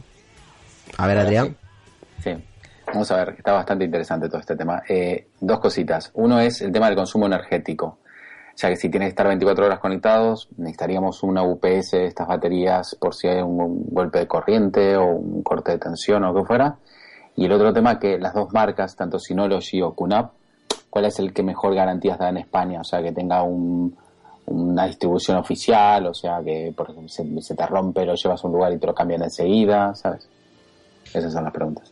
Eh, A ver, en la primera parte el consumo energético es muy bajo. Para que os hagáis una idea, el, el NAS que tengo, bueno, uno de los NAS, el que hablaba antes que tiene un procesador ARM, lo digo de cabeza, pero seguro que no me voy mucho. Me parece que en reposo tiene un consumo de 3 vatios y en pleno rendimiento debe tener un consumo de 13 o 14 vatios. O sea, es ridículo. ¿Me escuchas? Y, y luego, en función de, de la potencia, el consumo es mayor. Si ya es un, un, un NAS con procesador Intel más potente, el consumo energético es más alto. Pero van rondando siempre NAS más potentes, a lo mejor en reposo 8 o 9 vatios y en consumo 14, 15, 20, 25. O sea, no tiene nada que ver con un ordenador. Los consumos son muy bajos porque precisamente están diseñados para eso, para estar siempre conectados. Sí. eh, de- responderle también sobre servicio técnico, porque a mí me ha pasado, por ejemplo, yo el primer NAS de QNAP que tuve, eh, un día dejaron de funcionar los USB. Vale, Mm. pues nada, le mandé un, un correo al servicio técnico que está en China y la verdad que es un buen servicio. Me dijeron que lo llevara a la tienda donde lo compré y me lo cambiaron por otro, por otro nuevo. E incluso ya el modelo no existía, el que yo tenía, y me dieron otro modelo un poquito superior. Es decir, que el servicio de atención al cliente muy bueno. QNAP. Ujú. Yo la verdad es que he tenido suerte, eh, he tenido varios dispositivos, varios NAS y nunca se me ha roto ninguno y no sé la garantía exactamente, tanto en Synology como en QNAP, qué tal es, porque no he tenido que echar mano. Pero vamos, con lo que me dices tú, No, sí. Eh, es Incluso eh, estaba ya, habían pasado los dos años de garantía y eh, ellos me dijeron que no, que ese problema que se podía sus- sustituir por otro y así fue. Se me, se me dio otro NAS nuevo. Pensaba que tenía yo que pagar reparaciones o, o comprarme otro NAS y no. La sorpresa es que me salió, me salió bien. Y mira, eh, te iba a decir que comentes un poco el tema de las VPN cuando nos conectamos en lugares públicos como el aeropuerto, el McDonald's, eh, la importancia de tener una, una VPN para una conexión segura y que la podemos configurar en el NAS para conectarnos a nuestro NAS para, para acceder a Internet. Sí, mira, las, las VPNs es algo muy interesante. Mira, eh, un VPN es una conexión segura. Entonces, cuando nosotros estamos de viaje o de vacaciones o estamos en un bar, muchas veces hay wifi gratis. Entonces, la gente se conecta a esas wifi gratis y cualquier persona que haya dentro de la misma red, con unas cosas que se llaman sniffer, puede eh, saber todo nuestro tráfico y puede sacar nuestras contraseñas de correo, de Facebook, de Twitter, puede acceder a todos nuestros datos, ¿vale? Es muy sencillo. Es muy sencillo de hacer. Entonces, yo nunca, nunca, nunca me conecto a una wifi abierta. Nunca. En un centro comercial, en un hotel, en un bar. Entonces, como lo que no queremos es pagar datos de teléfono móvil, los NAS tienen lo que se llaman VPNs y aprovechando que ahora las conexiones en las casas ya son bastante más rápidas, lo que hacemos es la, la- la siguiente cosa. Configuramos un VPN en un NAS, que es muy sencillo de configurar. Y luego configuramos nuestro dispositivo móvil. Entonces, lo que hacemos es la conexión desde el teléfono móvil hacia el NAS está cifrada. Y luego el NAS es el que hace la navegación. Me voy a explicar. Tú imagínate que te quieres conectar a Facebook. Si tú estuvieras en, un- en una wifi abierta, lo que harías sería con tu teléfono móvil, te conectarías a Facebook y eh, lo que haría sería una persona que estuviera en la misma red leería tus claves y leería tus conversaciones de Facebook, ¿vale? Si lo que tienes es un VPN, lo que haces es, de una manera cifrada, te conectas al NAS y le dices al NAS, conéctate a Facebook. Entonces, el que realmente se conecta a Facebook sería el NAS. Entonces, el NAS se conecta a Facebook, por supuesto es algo transparente, tú ni te enteras que lo estás haciendo, tú realmente te conectarías a Facebook de una manera normal, ni te enteras que estás en una VPN, y luego la información que va entre el NAS y el teléfono móvil va cifrada, por lo cual si alguien está en la wifi abierta esnifando tu tráfico, mirando tu tráfico como va cifrado, no se enteraría de nada, no puede ver lo que hay dentro de esa conexión. De tal manera que es una manera de estar siempre eh, teniendo un tráfico privado, tener una conexión segura, aunque estés en un hotel o en un bar o donde estés. Entonces, aprovecha las wifis públicas, pero siempre de una manera privada, de una manera segura. El NAS es el que hace de intermediario entre la página web o el servicio que quieres visitar y tu smartphone. Básicamente es eso. Es una manera de tener una mayor seguridad de una manera gratis, porque sí que es verdad que hay VPNs de pago. Entonces, ese servicio que te da tu NAS, tú puedes contratar un VPN en una empresa que te provee de ese servicio. Porque también hay VPNs gratis, pero yo no me fío. Porque en esta vida nadie da nada gratis. Entonces, el conectarte a un VPN gratis, tú realmente no sabes esa persona qué es lo que está haciendo con tus datos. Tú te estás conectando de una manera cifrada contra ese servidor o contra esa VPN, pero realmente tú no sabes el dueño de esa VPN qué está haciendo con tus datos. Entonces, si es una empresa que es de pago, sí, pero un VPN gratis, que las hay y bastantes, yo no termino de fiarme. La manera de tenerlo gratis es con tu NAS en tu casa, que sí que sabes que la seguridad es total. Hay muchos VPNs de la CIA que le dan gratis a los yihadistas para Sí, mira, los, los, VPNs es como los proxies gratuitos. Eh, yo te podría contar mil historias. Eh, y yo sé de hackers que han montado eh, proxies y VPNs privadas, o sea, públicas, gratuitas, precisamente para eso, para, para coger tráfico. ¿Sabes? Entonces la gente eh, le parece que por estar en una VPN o en un proxy tiene una, una navegación anónima, que nadie sabe lo que está haciendo y tienes pues varias opciones, una que sea un hacker y otra que sea pues si estás haciendo algo ilegal pues que sea la CIA o que sea pues algún organismo gubernamental que lo ha montado precisamente para eso. Sí, para pescar gente para pescar gente. Hay mucha gente, pues que, yo qué sé, con temas de pederastia o cosas así, eh, utilizan estos sistemas y se piensan que están haciendo la navegación de una manera anónima y lo que no saben es que a lo mejor, pues ese proxy lo ha montado la Guardia Civil. ¿Sabes? Y, luego, claro, y luego les echan la puerta abajo y les entran a casa. Igualmente. esa gente me da poca pena, vamos. A mí también. Igualmente, hay, hay un tema que es importante saber, al margen, o sea, para hacer el VPN, uno también tiene que tener un buen acceso a Internet. No son, más, más que en bajada, un poco de subida, ¿no? O sea, eh, por, ejemplo, mucha gente dice, ah, tengo 200 megas de bajada. Sí, vale, pero no tenéis ni un mega de subida. Entonces, creo que es importante también el tema de la subida, porque al final el, propio NAS estaría entrando a, Facebook, a Gmail o donde quieras y subiéndote los datos a través de la VPN hasta tu wifi en el McDonald's, ¿no? Sí, sí, si tú estás en el caso que dices tú en el McDonald's, la velocidad a la que te van a llegar los datos es la velocidad de subida de tu red. Por lo cual, el máximo de velocidad que vas a tener es la velocidad de subida que tengas en tu casa. Por eso, los NAS, eh, lo que decía al principio del programa, aparte de las muchas cosas que pueden hacer, eh, están despegando precisamente por eso, porque ahora tenemos eh, redes muy rápidas.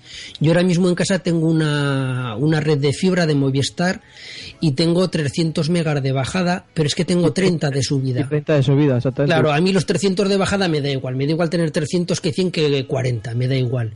Pero sin embargo, tener 30 de subida me permite poder ver películas en alta definición desde fuera de mi casa, me permite tener un VPN, me permite, pues lo que acabo de decir, tener un Dropbox. Yo estoy fuera de mi casa, saco mi teléfono móvil y en vez de conectarme a Dropbox me conecto a Minas de tal manera que yo tengo archivos de texto o tengo archivos de lo que sea o fotografías o cualquier cosa en el NAS y como tengo 30 megas de subida me posibilita que lo vea muy rápido, que esa información me llegue muy rápida a mi móvil, aunque sea un archivo muy pesado.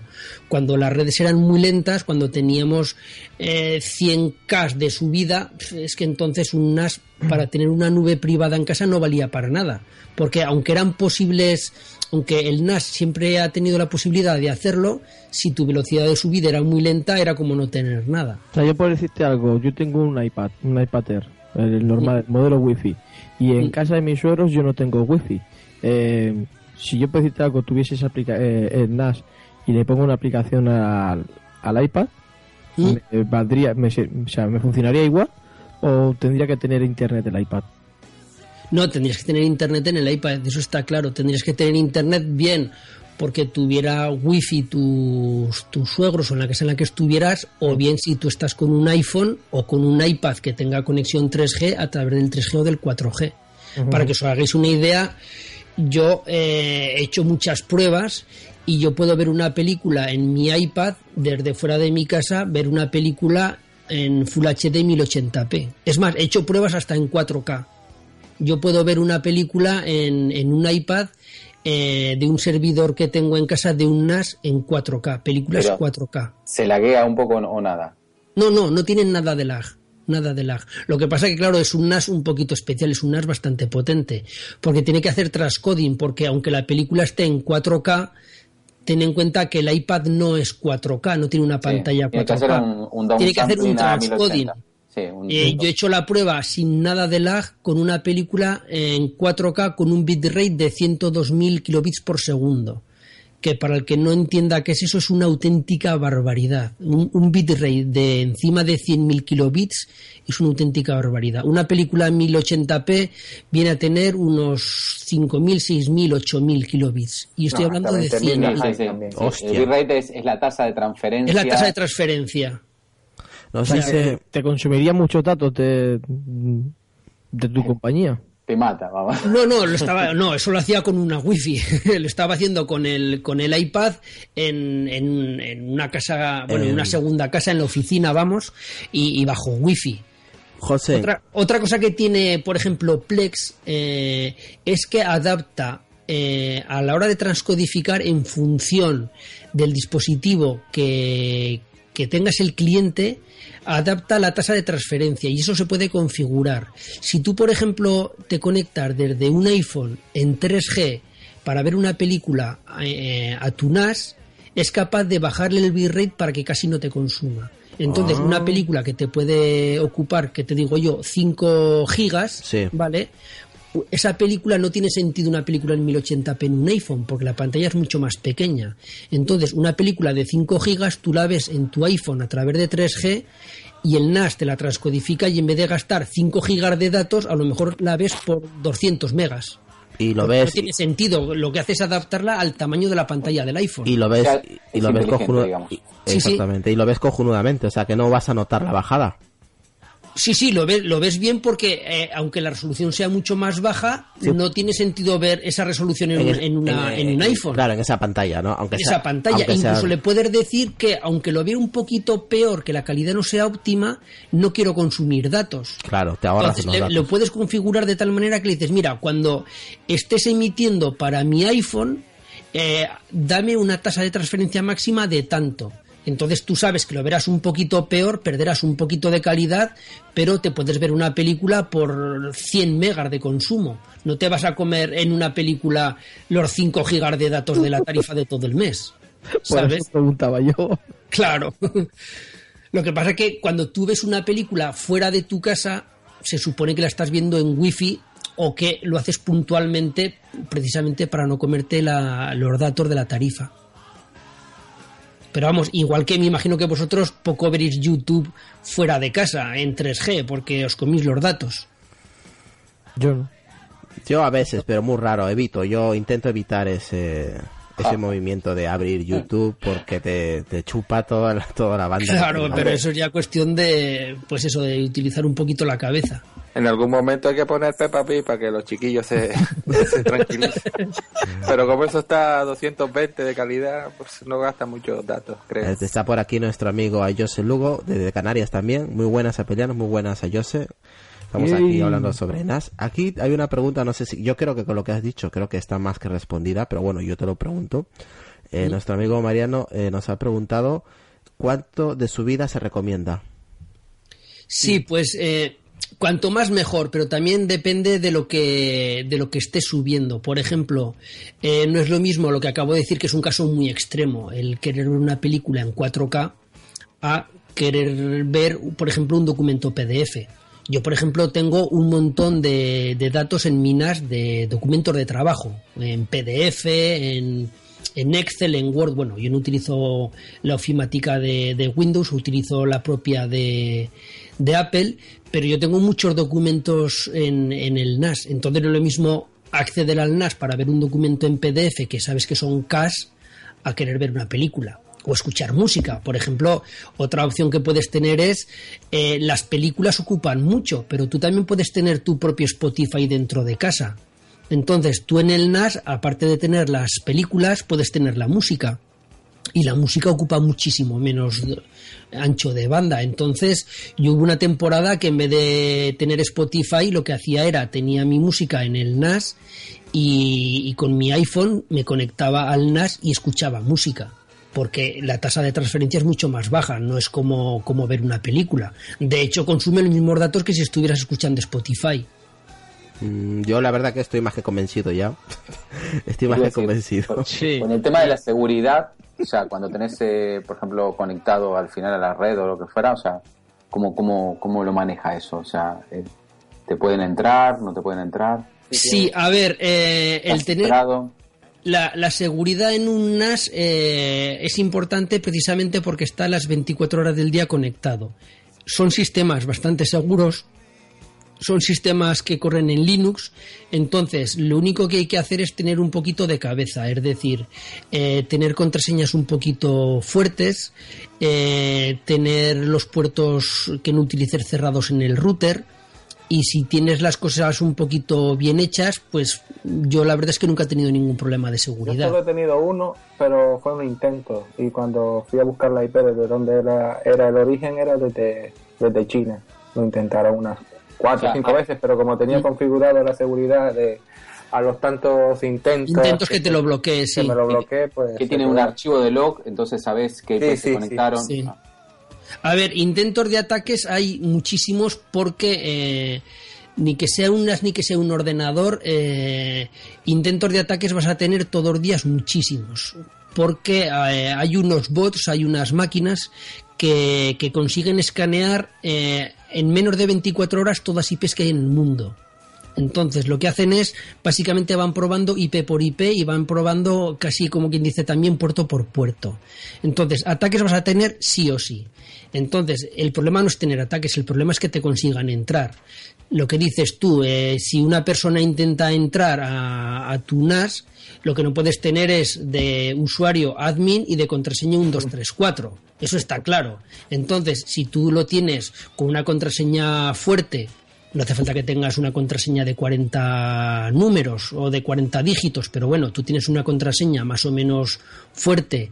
Y luego otra cosa importante es lo que acabas de decir, que una, un- una IP que tres veces te meta mal una contraseña, directamente que la banee, que la banee o que la deje una hora sin poder volver a probar a hacer el ataque. Ah, tú, tú puedes ban- banear IPs, digamos. Sí, sí, se pueden banear IPs.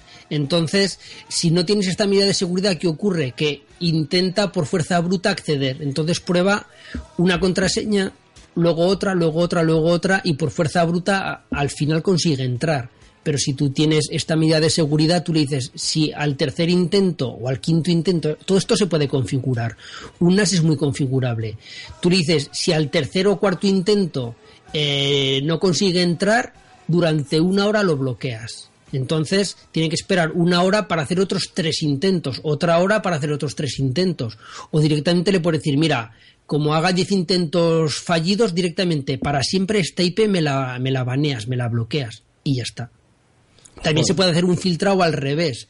Tú le puedes decir una, lo que se llaman unas listas blancas. Solo se pueden conectar desde estas IPs y ya está. Tú le dices, solo, es como un filtrado Mac en un router. Solo se pueden conectar estas IPs. Quien no sea esta IP, que no se, que no se conecte, pues ya está.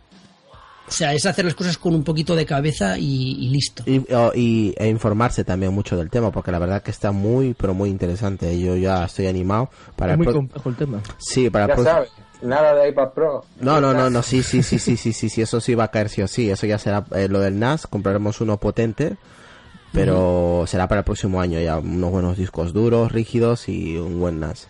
Pero sí está, es mil euros por lo menos. bueno entre todos, los del grupo, joder, ¿qué quieres? ¿Que lo pague yo todo? Eh, eh, ese es el tema. Claro, entre todos, entre todos. Y la verdad que no nos suena muy interesante porque te deja hacer, pero miles de cosas, tío, es impresionante. Tendría no con el, con el que no tema de la, do- de la domótica, ¿se podrán hacer algunas cosas con el NAS y, y domótica?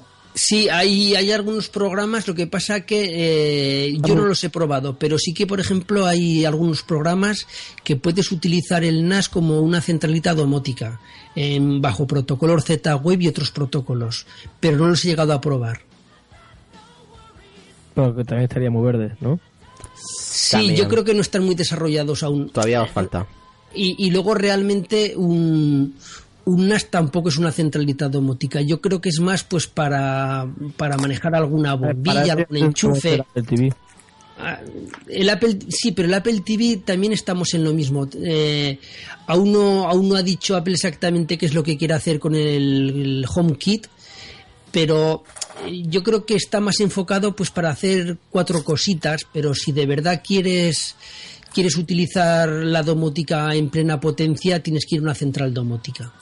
O montarte una central domótica con una Raspberry Pi o montártelo por tu cuenta. Pero el Apple TV no creo que nunca llegue a ser un- una central domótica.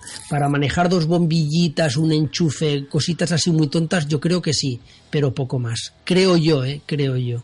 Sí, sí. Bueno, una pregunta, chicos, antes de, de ir ya cortando el podcast para una, un, un- un segundo episodio para otro próximo Segundo, día. si no, en el primero lo vamos a desgranar todo. Sí, no, no, quiero dejar, va. quiero, quiero, mucho tema. quiero dejar el tema Hay de- mucho, lo único que hemos visto es muy superficialmente lo que Por pueden encima. hacer, ¿eh? Exactamente, O sea, sí, sí, sí. podríamos grabar 20 podcasts distintos. Así que el próximo episodio, pues igual hablamos de, de redes, ¿no? Vamos a meternos el próximo episodio con a ver si nuestro amigo eh, pues puede, Josan puede el próximo mes, por ejemplo, con más tranquilidad, pues eh, estar en directo aquí y hablarnos un poco más en profundidad. eh, un podcast un poco más técnico y, para hablar en redes, ¿no? Todo lo que se puede hacer, las conexiones que podemos hacer con distintos dispositivos a la vez y, y hacer ese tipo de, de configuraciones, ¿no? Ya que Sí aparte... porque, sí, porque una red, eh, he hecho varios especiales de redes en, en los vídeos, precisamente porque la red es lo más importante que tenemos en la casa. Eh, mucha gente mira un buen ordenador muy potente, con muchos núcleos, mucha RAM, el NAS que también sea muy potente, el iPad, todo, pero luego al final todo eso está comunicado por una carretera. Y esa carretera son las redes, es el router. Exacto. Entonces, si no tienes una, un buen router, con una muy buena configuración, con una buena red, de botella. Claro, tienes un cuello de botella tremendo. Enorme. Sí, a ver, aquí las dos últimas preguntas y ya vamos dejando al invitado que ya está una hora y media con nosotros el pobre. La verdad que ha estado genial. Nuestro amigo Emilio de Argentina nos dice, ¿se puede instalar en un NAS algún programa de descarga tipo JDownload? Sí, de ¿Sí? hecho vienen de serie. Ah, coño, viene de serie, no jodas. Sí, a ver, eh, todos los NAS tienen programas de gestión de torrent que vienen de serie, pero luego aparte de eso puedes instalar los que quieras. Entonces Hostia. puedes instalar JDownloader, se puede JDownloader se puede instalar. Qué bueno. Puedes instalar BitTorrent, Yo puedes utilizo. instalar lo que quieras. Yo Sí, utilizo, yo utilizo en el Mac JDownload, lo utilizo para hacer descargas. Sí, sí, pero vamos, de serie viene ya uno, ¿eh? Siempre, siempre todos lleva- llevan un, un gestor de descargas torrent de serie. Dice Carlos, el próximo día me tomo un Valium y me tranquilizo. Sí, porque dice, este es lo superficial. Sí, sí, yo también he, he alucinado, pero sabía que era, es muy extenso este tema. Ya- sí, ya- sí, bueno, si, si queréis otro día os hablaré de máquinas virtuales y de cosas que se pueden hacer con estos cacharros y bueno, vais a alucinar. Pues, para cacharrear. Dice. Emilio, dice Emilio, listo, a comprar se ha dicho. Vamos, que lo tiene muy claro Emilio. y dice a Jose, preguntaría algo, pero no he escuchado todo el podcast, lo escucharé cuando termine desde el principio y me apunto las preguntas para la segunda parte. Nos dice Jose. Pues chicos, ha sido un poquito más de hora y media de podcast en directo, vía Spreaker, con nuestro amigo Jason. Pues espero que mm, se los hayan pasado bien. La verdad que yo, a mí me ha gustado mucho el tema. No tenía ni puñetera idea, vamos, de qué iba más o menos el tema. Sabía lo, lo básico, como, como Carlos, por ejemplo, pero poco más. Y la verdad que mientras ha ido desgranando poco a poco, superficialmente, el tema, pues eh, la verdad que suena muy, muy interesante. Ahora entiendo por qué tanta gente quiere saber sobre este tema. Exacto, sí, sí, sí, sí. Ahora los entiendo, porque se, se puede hacer muchísimas cosas, ¿no? No solamente es un centro multimedia y se acabó. Pues no, hay muchísimo detrás, ¿no? Y, y nada, pues... Dice, entraremos... Y, ya, y ya por último, si quieres, una cosa que también es importante eh, y otra cosa que tengo configurada es Sí. una cosa que se llama replicación remota ¿Qué es eso?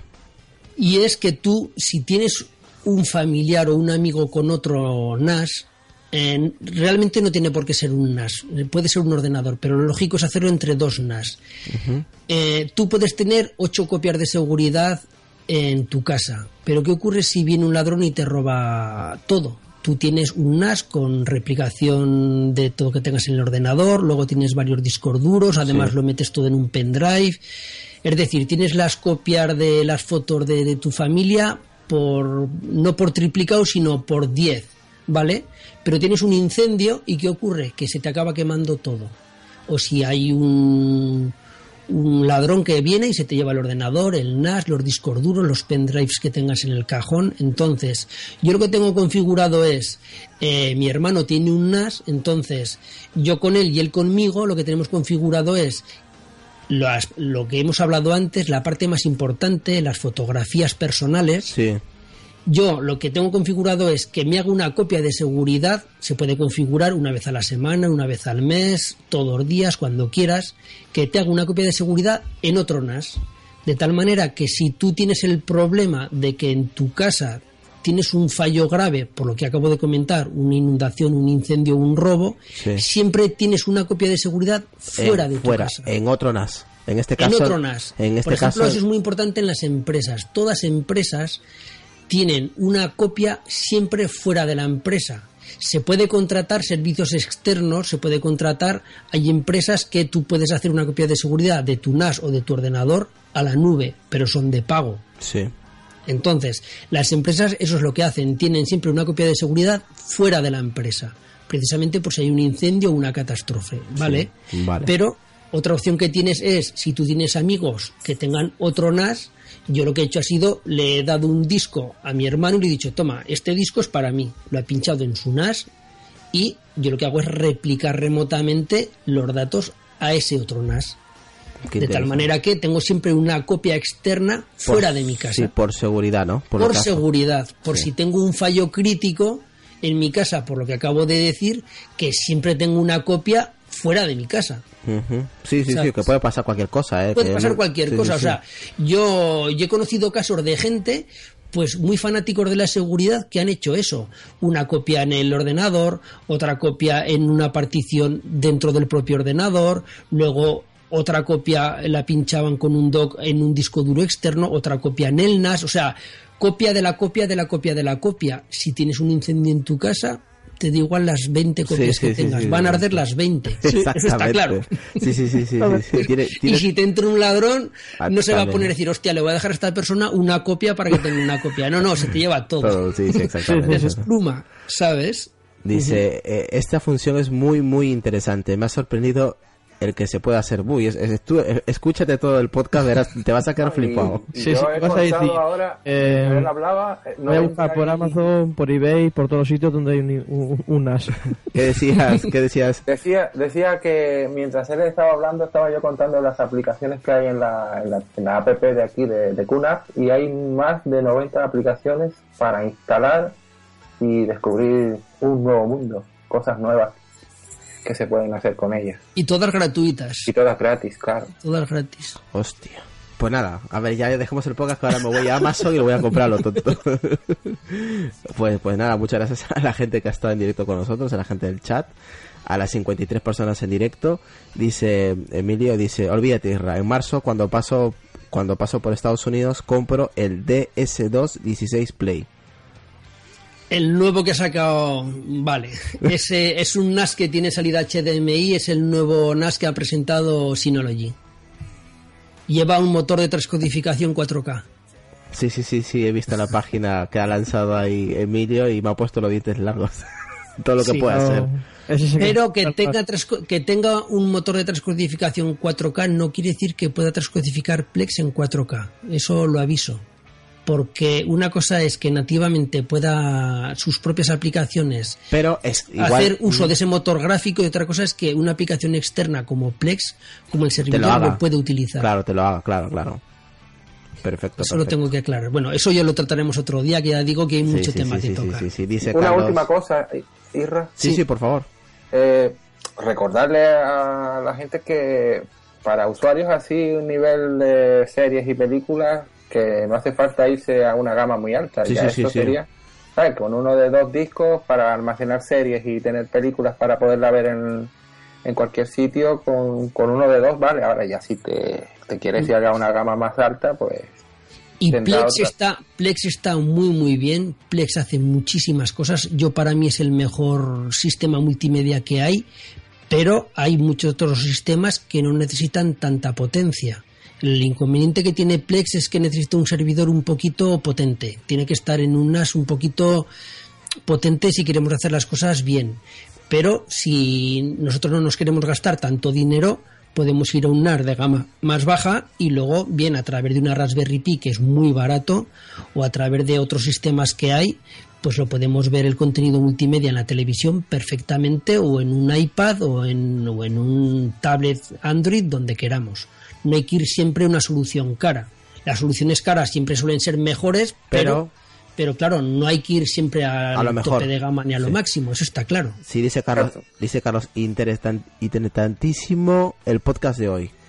Eh, que le ha gustado mucho, vamos. Víctor Martínez, sí, nos dice Víctor Martínez, muchísimas gracias. A esperar la segunda parte. Vale, si queréis un día, eh, podemos hacer un, un especial centrado en multimedia en vez de en NAS, en multimedia, porque también hay mucha gente que no entiende muy bien los conceptos cliente-servidor, qué es eh, Plex, qué es XBMC, cómo, cómo, cómo funciona una Raspberry Pi, cómo funciona un Chromecast, cómo funciona un Roku. Si queréis un día, pues podemos hablar solo de multimedia Vale. y asentar conceptos para que la gente lo tenga más claro. Igual lo podemos ¿Qué dejar. protocolo de red va mejor? Sí, igual para- qué protocolos van mejor, cómo hacer para ver el contenido desde fuera de tu casa, cómo sincronizar servidores, bueno, hay bastante tema, hay bastante tema que tocar. Pues, pues, pues la verdad que sí, multimedia lo podemos tocar igual, no sé, la otra semana, eso ya depende de ti. Nosotros emitimos todos los días. Eso ya depende de tu. De lunes a viernes a, a partir de las 11 de la noche. Que yo cuando vi el otro día que emitís todos los días, digo, joder, estos que ganas todos los Ah, días. sí, sí, sí, sí, sí, la verdad que. Todos nuestros especiales. Sí, los sábados emitimos tres horas, pero eso ya fuera de, de la tecnología, cosas de misterio, conspiraciones, y todo un poco. Tipo la rosa de los vientos, ¿o qué? Más o menos. Sí, pero entre la gente, pues la gente que tú lees aquí en el chat, la gente se conecta a, los sábados y está con nosotros. Como que mm, escu- eh, escucharnos hablar de otras historias, de otras cosas, pues les llama la atención también, ¿no? A desconectar. Sí, para la gente pues sí, de- sí, no, en esta desconecta. vida hay- bastantes más cosas aparte de la Los sábados tecnología. hacemos tres horas ¿eh? en directo. Sí, tres horas en directo los sábados. Joder, pues tienes que tener a la familia contenta, ¿eh? No, porque mi mujer también está metida en el podcast, o sea que estamos de puta Ah, madre. mira, el enemigo te lo has traído a casa. Exactamente. pues Tiene el suyo propio. exactamente Claro. tiene ley propia que se llama el borde de la cama, es solo de sexo, explícito por supuesto. Así que imagínate. Eh, bueno, Josan, pues ha sido un placer, nos los hemos pasado Bueno, bien. igualmente me lo he pasado muy bien y oye, cuando queráis. Sí, ya, eh, ya coordinaremos este fin de semana o la semana entrante a ver si podemos tocar el tema de multimedia y el tema de, mm, de NAS. Eh, yo creo que la segunda parte podría ser redes y servidores, pero eso igual lo, lo dejamos igual para, para el mes de noviembre, más avanzado y, y, y- y lo, y lo cuadramos todo bien para que salga bien el, el capítulo. Que son dos Vale. horas en directo, pues dos horas que estamos hablando, una hora de servidores y otra hora de redes. Vale, cuando queráis. Vale, pues nada, muchísimas gracias. Y antes de, de que te marches, déjanos tus, tus eh, redes sociales y tus canales. Bueno, pues a ver, yo soy arroba macjosan en Twitter, me podéis encontrar como arroba macjosan.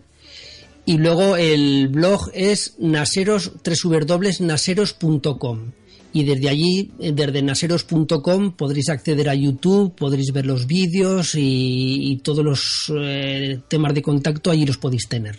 Exactamente, en aseros.com ahí encontráis En naseros.com entréis allí y allí Ahí veréis está, el Twitter, el todo. Facebook. Bueno, Facebook yo no entro nunca, pero bueno, Ah, eh, YouTube, ajá. todas las redes, todo. Si queréis ponerse en contacto también, yo así me puse en contacto con, con él y la verdad que enseguida me, me respondieron y me atendieron muy bien y, y la verdad que son muy majos la gente de, de naseros.com.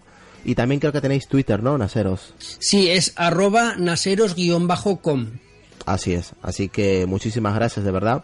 Nos hemos pasado bien, hemos aprendido, yo personalmente he aprendido muchísimo sobre lo que es el NAS Sí, sí, y, sí, sí, y- le estoy prestando muchísima atención en- sobre el NAS y Mistega me está diciendo, no, hay que comprarnos uno.